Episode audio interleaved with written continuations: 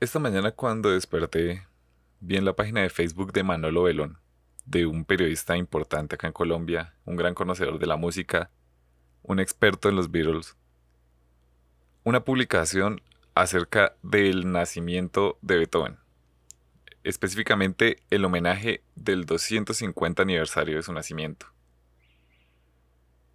Yo sabía que 2020 era el año Beethoven, el año en el que se conmemorarían 250 años de su nacimiento, pero en realidad yo no tenía claro en qué fecha sería, o sea, 16 de diciembre.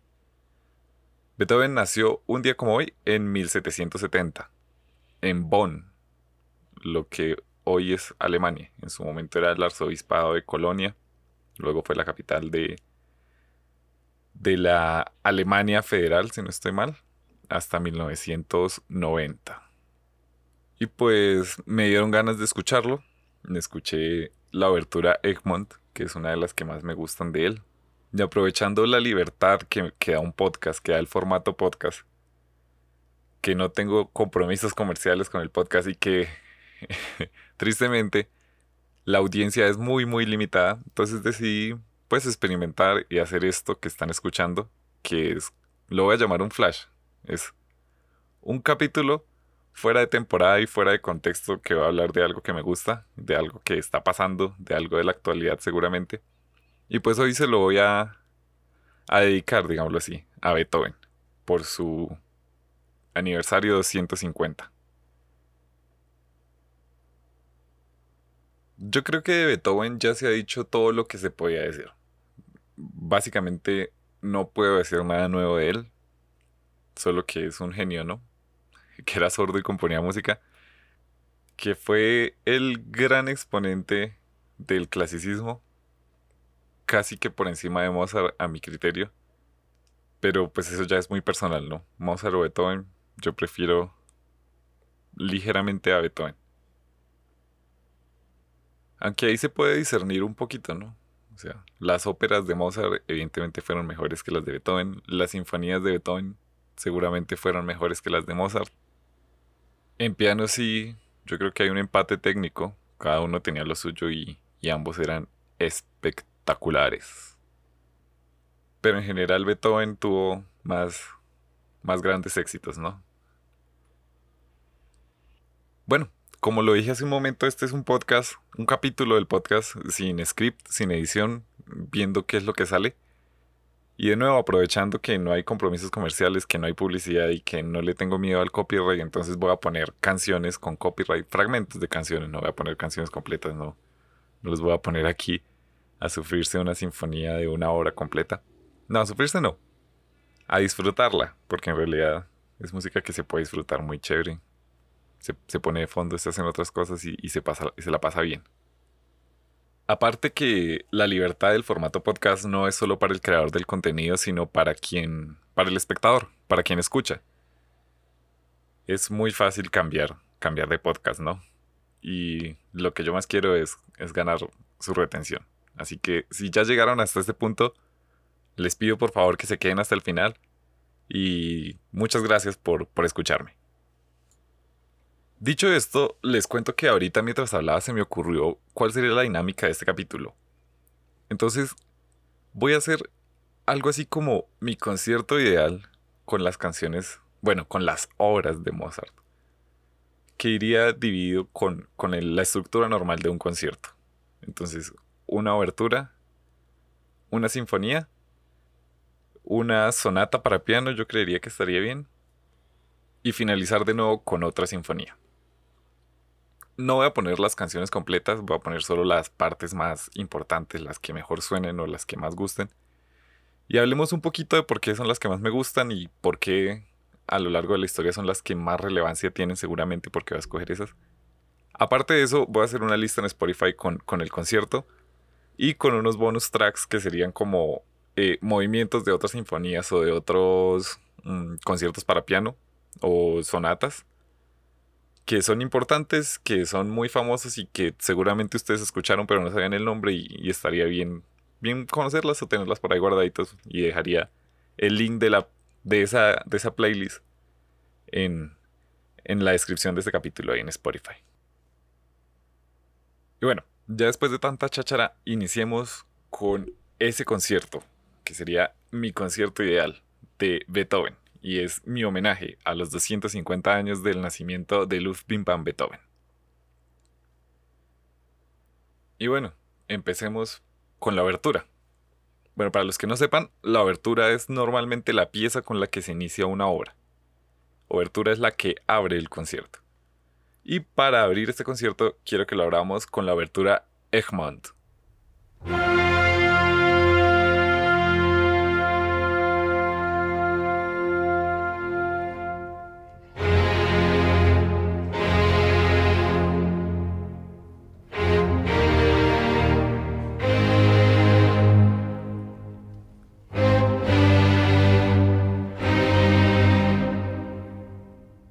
Egmont, el Opus 84 de Beethoven, es una pieza de música incidental, de música que iba a acompañar una obra, algo así como un teatro.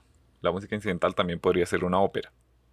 Pero entonces esta es la obertura de esa, de esa, pieza, de esa pieza incidental, perdón, de Egmont. Egmont, como tal, sería toda la obra, que iba a ser una obra eh, que iba a representar la, tragicomedia escrita por Goethe, por el poeta alemán. Esta obra es bastante representativa y bastante genial porque tiene muchísimos detalles. La obra de Goethe, el poema de Goethe, básicamente trata acerca del, del conde de Egmont, que es eh, un héroe nacional flamenco de una región al norte de Bélgica, en su enfrentamiento con el conde de Alba de esa época, que era Fernando Álvarez de Toledo.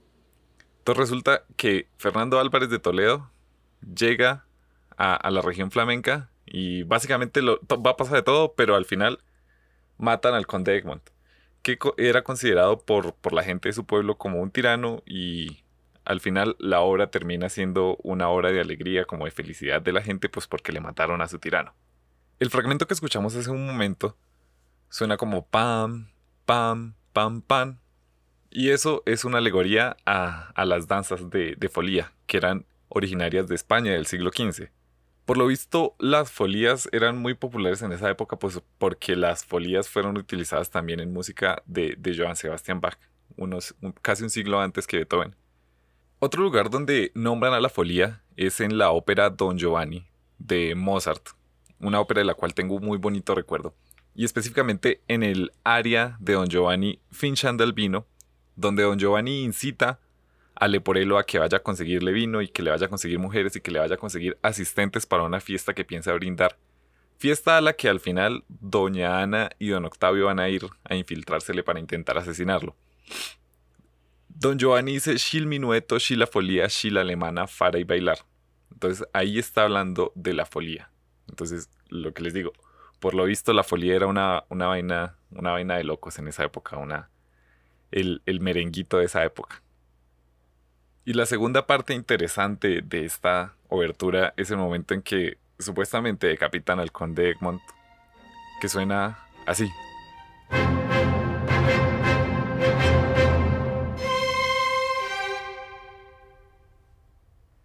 Suena sas, suena como un, como un machetazo literalmente. Y el final de la abertura es una explosión ya de júbilo, de felicidad, de gente bailando, de gente besándose, eh, una orgía al estilo del perfume, me imagino yo. Y así terminamos la abertura. Esta fue la abertura que escogí, la abertura Egmont.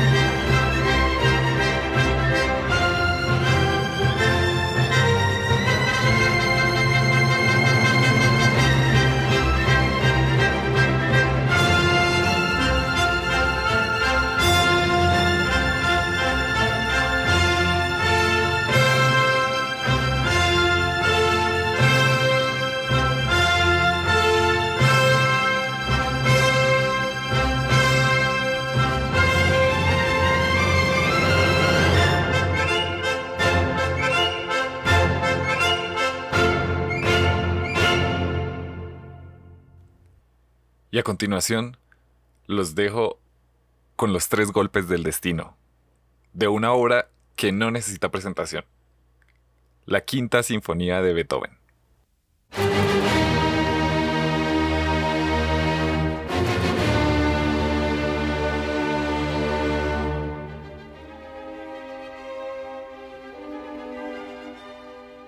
Sinfonía de cuatro movimientos, al igual que todas las sinfonías de Beethoven.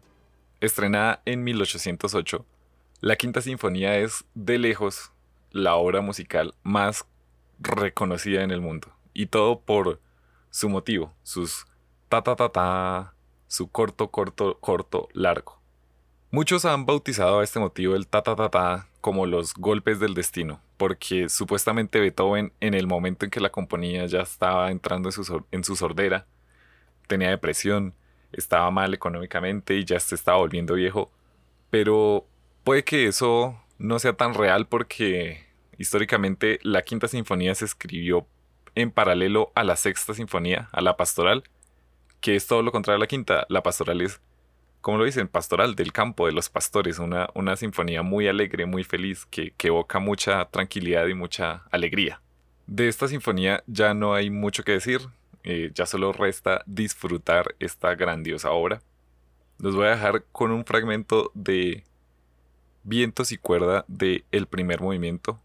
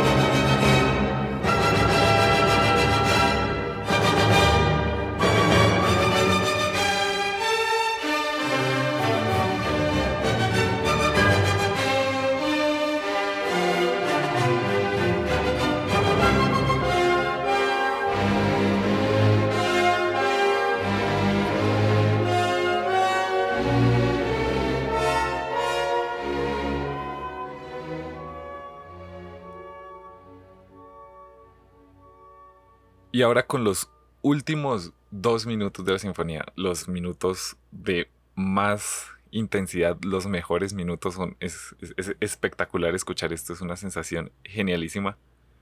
Les recomiendo que la escuchen completa y escuchen la versión que voy a colocar en la playlist, que es la versión de Carlos Kleiber. A, mi, a mi parecer, la versión definitiva, la mejor versión que hay, por lo menos en formatos digitales de streaming, es genialísima. Ese tipo de ascendencia argentina era, era un crack, Carlos Kleiber. Es la versión definitiva de esa sinfonía. Los dejo con el final de la sinfonía.